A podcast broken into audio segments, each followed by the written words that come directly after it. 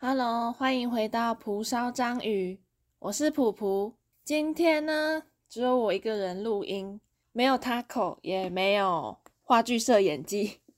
主要是因为最近快要期末了，所以我们基本上很少见面。但之后还是会有他啦，不用担心，我们没有拆伙。然后，哇，这是我第一次自己录音呢，觉得好赤裸。然后希望大家可以认真把它听完，没有就通勤的时候、放松的时候听，不用太认真。好，然后最近我想要跟大家分享我十一、十二月发生的一些事情，还有心态上的转变。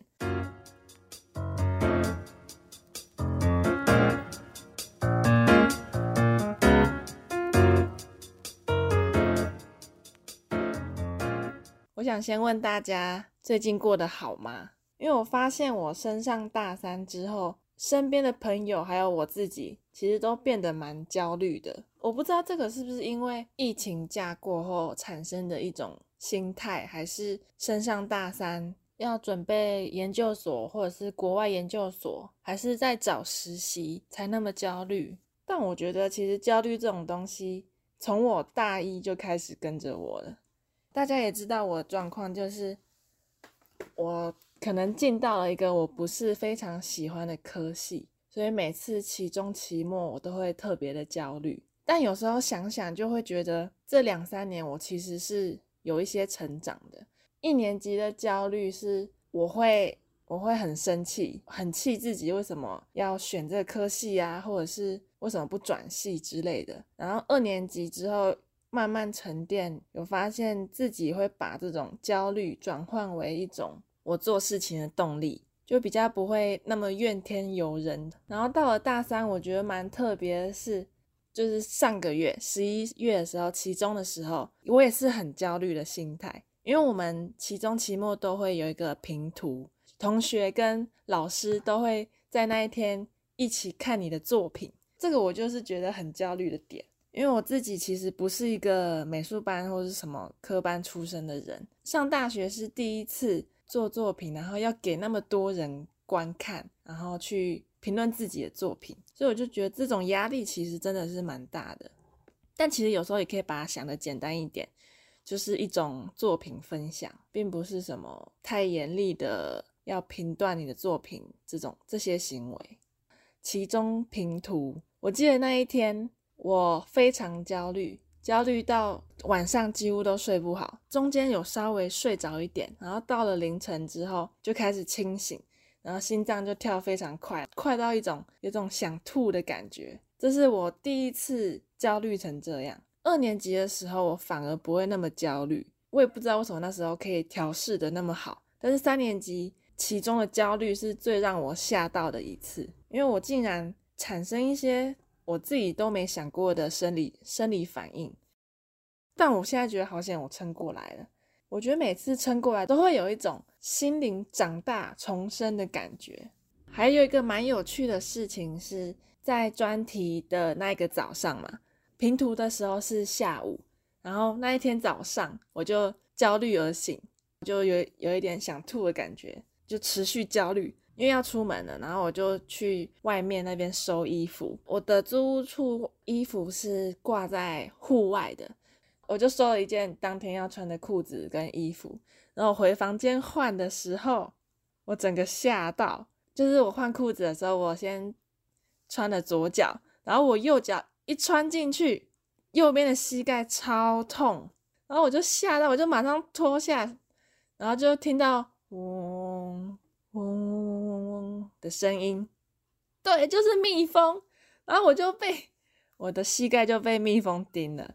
但我觉得这这一段经历还蛮有趣的，因为它让我没那么焦虑了。就是明明下午要平图，然后早上发生这种荒谬的事情，那个蜜蜂就是躲在我的裤管里，它可能要冬眠或是怎么样，或者是避雨。我记得当天那一天是有下雨的。我的我住的地方也比较偏僻，在北头这边，所以当时就觉得哇，我竟然被蜜蜂叮了。但其实蛮庆幸有这只蜜蜂的，因为它让我当天就没那么焦虑了。我直接把注意力转移在蜜蜂身上。再隔个几几周，也就是上上礼拜吧，十二月份的时候，那一天是晚上，然后我待在房间里，我那时候就是穿一个高领的长袖衣服，然后就想说，这个因为那时候我记得前几周还蛮热的，然后我就想说我想要换一件薄长袖，我就去衣柜拿了一件薄长袖，那件薄长袖是我上周就已经收进衣柜的衣服。然后我也是，我就是换的时候，右手穿进去的时候，摸到一个像树叶的东西，然后我就整个吓到。我有了那一次的经历，我现在穿衣服都会有一个阴影，有点像是一朝被蛇咬，十年怕草绳的的感觉。但是果然没有猜错，那不是单纯是树叶。我一打开袖口，然后就看到一个像蜜蜂、像虫的形状的东西，然后我就马上把两边封住。去外面把那想要把蜜蜂抖掉，但是它就不出来啊！我就最后是用水去冲它，它就慢慢爬出来。好，这就是我两次跟蜜蜂浪漫的相遇，我也觉得蛮莫名其妙的，而且都是在我的衣服里，就是我室友或者是房东他们的衣服都没有有见过蜜蜂。我想说，可能他还蛮喜欢我衣服的味道的吧。这两次还蛮有趣的，因为第一次就是。他盯到我，然后就让我对专题没那么焦虑了。第二次没发生什么事，就单纯觉得就是个有趣的体验。嗯，但我想要分享一下关于如果被蜜蜂叮到的话，正确的处理方式。叮我那一只蜜蜂其实算它不是一般的那种小蜜蜂，所以它叮了之后，它的针还是会留在它自己身上。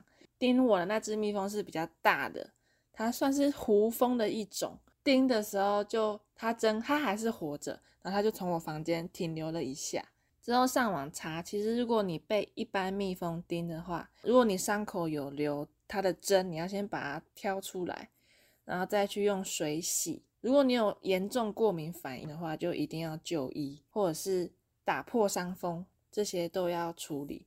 然后我自己是没有什么太严重的过敏反应，它就只有红红胀胀的这样。所以我就没有特别去管它这个伤口，但是它现在还一直还一直在我的脚上，就是没有不见，还是红红的一点，它也没有残留针在我脚上。对，然后我就觉得，哎，还蛮不错的。我真的第一次那么近距离接近昆虫，哎，我是超怕昆虫的人，然后我竟然碰到它们两次，而且是近距离接触。想想都觉得起鸡皮疙瘩了。然后关于焦虑这个，焦虑一定是每个阶段转换的时候一定都会有的情况，但主要就是看你要怎么处理你自己这种焦虑的心态。我觉得焦虑其实你可以把它处理的很好，你可以找些事情做，找事做，你就不会觉得那么焦虑了。比如说我焦虑的时候，我就会阅读，或者是。买一本手账，然后把你焦虑的事情写下来。我不知道大家有没有写手账的习惯，我自己是有。就是你可能每天要记录一下你要干嘛，你这样就比较不会像一个无头苍蝇一样一直忙来忙去、瞎忙的感觉。第二个还蛮有趣的事情，这个是在我期中评图过后发生的事情。他考他科系的期末，他们要拍一个短剧，然后他们就有一个剧组。他们就上网甄选演员，然后我就去报名试镜。我觉得这一段经历其实对我来说还蛮有趣的，就是我最后试镜没上，但我觉得我收获蛮多的。我记得那时候我是怀抱着一种很轻松的态度去参加这个试镜。那时候因为刚期中完，然后我就觉得哦，好轻松哦，很多事都以一种玩玩的心态去面对。但我觉得这个超。超差劲的，都要去试镜的，然后你还以一种玩玩的心态，对，然后我觉得这个就是有打击到我的地方啦。我记得那时候去试镜的时候，是一个导演跟副导还有制作吧，制片制片坐在前面，然后他就开始问一些自我介绍，还有对于角色的想象啊，导演就开始跟你讨论，不管是主角还是主角的家人那些的。个性跟故事，然后他也会即兴叫你表演一些里面的桥段。试镜的过程是蛮快乐的，我觉得。但是那种快乐，我等一下再分享。就是我觉得不是不是说我表现的很好或是怎么样，对。然后那时候就面试完之后，我就回家了。然后回程的路上，我记得我还跟 Taco 说，我觉得面试完我有一种踏实的感觉，对，这是我印象蛮深刻的。但是我不知道那种踏实感其实不是正确的，因为我我其实都一直没意识到自己。已经把很多事情变成公式化的在执行，就比如说，我会预计每天要做些什么，然后我的快乐都是在于我每天完成的那些事情，但我没有真正享受当下的那些事情，我只是想要赶快把每天要完成的事情做完而已。我觉得我的踏实感是来自这里，所以并没有太多的。太多的享受还有情绪在当下，然后那那时候面试完过几天，就他口看了我的影片，然后过来 骂了一下我，我就觉得哦天哪，好受伤。没有啦，就是我就觉得说哦，终于我的心态上终于有一点转变了，因为我自从平图完之后，我一直。以一种很轻松，然后好像在游戏人间的感觉在过生活，就没有很认真，就只是每天公式化的执行一些事情，结束之后就又又是新的一天这样。然后我就想说，哇，终于终于有发生一些刺激，要让我彻底领悟了吗？对，然后我就觉得，其实大家身边不知道有没有一些这种会愿意跟你说真话的朋友。就是有这种朋友，其实蛮幸运的，因为他愿意跟你说真话的时候，你才会知道你自己哪些地方是你自己看不到的。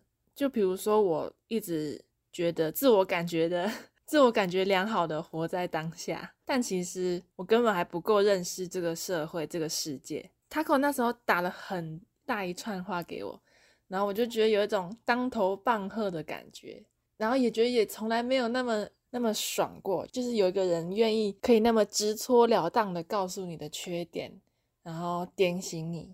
对，然后我觉得虽然这次试试镜没有成功，就是这一次试镜把我从我一直浑浑噩噩的生活拉起来，拉到现在终于有点看清自己的目标了。不然就是真的是有一点太沉浸在自己的世界里了。失败，它可以，你可以伤心，你可以难过，然后它也可以是一种经验，就是你失败的反反面是重生嘛。重生之后，你你更应该要知道自己要以什么心态去面对你要追的目标。然后我觉得还蛮有趣的是，隔天我有一堂课，他老师是教，老师是动画系的老师，然后他是教动作表演，但是他教的都会比较是身体上的感觉。然后他就跟我们分享一件事，就问我们说：“哎，你们会爬树吗？然后或者是就是你们会一直乱爬，爬东爬西之类的。”然后想说：“怎么可能？现代小孩怎么可能会爬树？”然后像现在不是那种公园的溜滑梯都会统一都是同一种样子，就没有像以前有那种大象磁石的溜滑梯那种比较危险的。那个老师是分享说，这样对小孩的发展其实并没有很好。当你习惯这种很安全的一些感觉、触觉的时候，你反而对生活的感知会缺少。就比如说，老师那时候说，他觉得现在的小孩很少会接受到一些刺激。我觉得，包括我们自己，我自己本身也是在学校的时候就。上课，然后上课完就回家，可能想自己的创作之类的。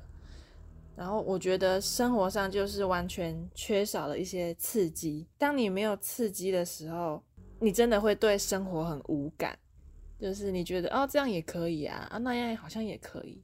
我觉得这个这个也很难自己发现诶，因为像我前阵子就没有发现，只是觉得自己心情闷闷的，好像不太好。但我觉得。如果你现在觉得你心情闷闷的不太好，那你可能就要开始注意自己是不是生活上缺少了一些刺激，可以让你有一些刺激新的想法啊，或是什么，我觉得是蛮重要的。对，然后就是分享完这个事情，面试镜的事情，还有这些事情，我就开始检讨自己，就是我好像对自己还是不够真诚，我还是不太了解自己，就是不太认识自己。这也可能跟我小时候的个性有关吧，因为小时候国小、国中、高中这样一路上来，其实自己成绩都还是蛮不错的，所以就会有一种怕失败的感觉。到了大学之后，你会发现。也不要讲失败啊，就是比较没那么顺利的时候，其实是一种常态。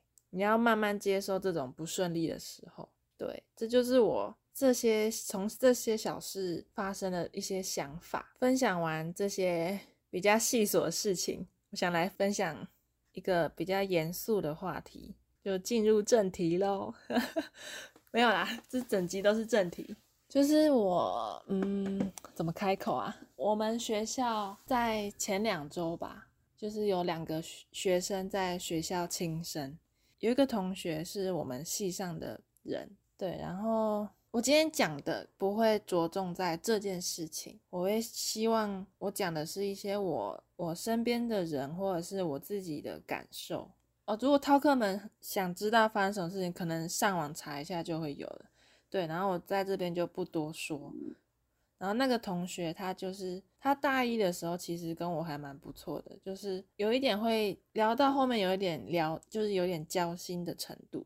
但后来我就跟他渐行渐远，所以大二大三基本上是没什么交流的。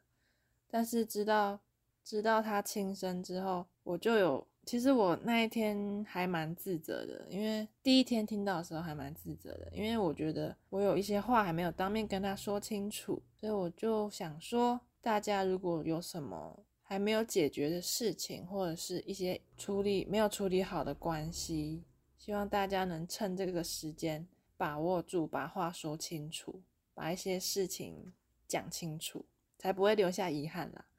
然后我自责的点是在于。他其实大一的时候就会有跟我一些跟我分享一些他比较负面情绪的话，但那时候大一的时候我自己状态也没有很好，当然就只是把这些负面的话当做听听就好，我就没有再多想什么。但我现在经过这一次，我真的觉得不要轻忽身边亲朋好友传递一些负能量的话，我觉得这个负能量如果他都选择要跟你分享了。代表他很信任你，所以我觉得，如果有人跟你分享这个负能量的话，你可以试试跟他聊聊，或者是专心的听他讲，就是不要不要太过敷衍了，因为我觉得讲出来真的会差很多。像我那一天第一天听到的时候，我走出教室要回租屋处的路上，我那时候我第一封简讯我就传给他口问说：“哎，你有空吗？我想跟你聊聊。”因为那时候我真的不知道我要找谁聊，然后 Taco 他自己也在忙，所以他比较晚回我，我就打给我妈，就在路上的时候我就打给我妈，然后我一跟我妈讲这件事情的时候，我眼泪就开始流，就是一种情不自禁的一直流眼泪。第一天听到可能是有有一点吓到的反应，对，然后我妈就也是开始一直安慰我。我觉得经历过这个事情，其实我跟家人的关系有比较紧密。平常我就会跟我妈分享一些大学发生的事情啊，我都会我都会跟她分享，所以我第一通电话我就打给我妈，然后我妈就刚好就接了，叫我不要想太多啊之类的。后来我回到租屋处之后就洗个澡，然后洗完澡出来发现，哎，我爸也打给我，哎，我跟我爸关系其实就是基本上。没有回家就完全不会联络，因为他只要听我妈讲就好。但是我妈也不会讲太多，所以我爸对于我基本上都是不知道的、不知情的。听说我听说那天我爸就是有点吓到，然后他就马上打打电话给我，但是因为我在洗澡，所以我没接到。然后我洗完澡出来之后，我就回拨给我爸，我爸就跟我就开始跟我讲说。就是虽然他平常都没有听我们讲一些学校发生的事情，然后就问我说：“不知道我愿意跟他讲吗？”我觉得这个哦，这个我就我又开始哭了哎，就是 就是我已经处于一种有点吓到的状态了，然后突然我爸妈感觉有种接住我的感觉，我就开始跟他讲，就是。这个朋友的事情，就聊到后面，我爸就说：“如果你心情不好的话，你就随时都可以回家，没关系。或者是你想要聊天的话，你随时也可以打电话，半夜也可以。然后我听到这一段话，我又整个开始哭了。我就想说，哇，平常我基本上都不会跟我爸妈聊那么多内心的感受，但是发生这件事情的时候，你才会觉得亲情其实很重要的，它是你一个非常强大的支柱。就算你有很好很好的朋友，但是我也不太敢在朋友面前一直哭、一直哭、一直哭这些之类的。然后我就想说，哇，我那天晚上真的是情绪很复杂，一下子一下子吓到，然后一下子又觉得有点温馨这样。但是我觉得很多话其实大家都叫我不要想太多啊，然后不要自责，这些我都知道。但是我心情就是闷闷的。我觉得我也蛮幸运的，就是。我身边比较亲密的家人，像爷爷奶奶那些都还健在。然后我小时候到现在也没有养过宠物，所以我基本上觉得死亡离我非常非常远。第一次经历过，就是我跟这个人讲过话，甚至我上个礼拜还见过他，我还跟他一起搬东西。这个礼拜就听到这些这个不幸的消息。我就会觉得说，哇，原来我也到了这个要严肃面对死亡这个议题的时候的年纪了，有一种长大的感觉。与人交流的时候，也会变得变得比较认真，或者是小心翼翼吧。哦，然后我记得那时候就是有朋友跟我分享，悲伤有五个阶段，然后就有否认，就可能会开始说，怎么可能？他上礼拜还好好的，怎么现在就发生这种事情？就是否认这些事情的发生，然后再来就是愤怒，愤怒就是会觉得说，为什么这个事情会发生在我身上？然后第三个就是恳求，恳求就是会想一些比较不太可能的事情。就如果他能醒来，我我会做什么事？如果那时候怎么样的话，然后他会不会就不会发生这些事情了？然后第四个就是沮丧，沮丧就是开始包含身边人都可能觉得说，哦，我不想活了，就是活着还有什么意义？第五个就是比较好的发展吧，我觉得就是开始接受这些事情的发生。我自己其实花了两三个礼拜一直在否认跟恳求吗？还有沮丧这三个情绪之间一直在转换。我当然第一个礼拜觉得很不真实，就是觉得说我明明上个礼拜还看过他，好像下一秒我我在教室的时候我就可以看到他了。恳求的话就是一直想说，如果我大一的时候有好好的接收每个人的负面情绪，或许这件事情就不会发生了。或许啦，我是这样觉得。沮丧我觉得是一定有，刚刚讲过，就我知道这些事情。就是不用自责，也不用怎么样，但是我心里就是会觉得闷闷的。现在录音的时候，我当然是接受这件事情了，也觉得比较真实了。前几个礼拜都会觉得这件事情好不真实，死亡好不真实，所有发生的事情都很不真实。现在讲出口，然后没有掉眼泪，就代表我接受这件事情了。前几礼拜，我去戏班写一张小卡片，就是把一些没有跟他说的话都写下来了。我觉得自己就比较好过了。我觉得每个人在面对死亡的时候，你会经历过这些阶段，就是否认、愤怒、恳求、沮丧、接受。但是你也不要太一直沉浸在这个悲伤的氛围中。毕竟我们活着的人，就是要好好的调整自己心态，然后努力的活下去。你可以找一些管道去处理你的情绪，比如说像我。去写卡片给他，我觉得我就好过了一些。你也可以找人聊聊，找你信任、你很信任的人聊都可以哦。然后我自己其实也是一个很少，以前会很少找人发泄我自己情绪的人，因为我以前都会想要自己把自己的状态调整到最好，然后再去面对人。现在就会觉得说，人哪有那么完美的时候啊？怎么可能？你可以不排解一些东西，然后自己把自己调整到最好？不知道大家身边有没有一种朋友，他像是树洞一样？大家应该知道树洞的比喻吧？就是你可能会很常找这个人讲心事。我觉得我蛮常好像会处于这种角色的，因为不管是戏上还是以前的朋友，或者是一些合作的朋友，他们都会蛮常跟我讲一些自己心里话的。但我觉得这是好事。先不论我自己的想法怎么样的话，我觉得他们能找到一个抒发的管道，我觉得是。还蛮不错的。站在我的立场的话，我当然会想说，哎，我接收好多的负面情绪，但是我似乎可以消化得了。我也不知道什么，我自己可以消化这些。通常大家跟我讲事情，我基本上都记得，但是我不会太套入到自己的生活，然后影响到自己的情绪。所以想说，如果我能担任这个角色，让身边的朋友或者是家人可以感受到一些舒缓的话，好像蛮不错的吧。因为这件事情也让我开始反思关于聆听者，然后树洞这个角色的存在。我会觉得这些太承受不住痛苦的人，他们可能已经到了一种临界点吧。我就想说，或许我认真的听你讲，你会好过一些，那我很开心。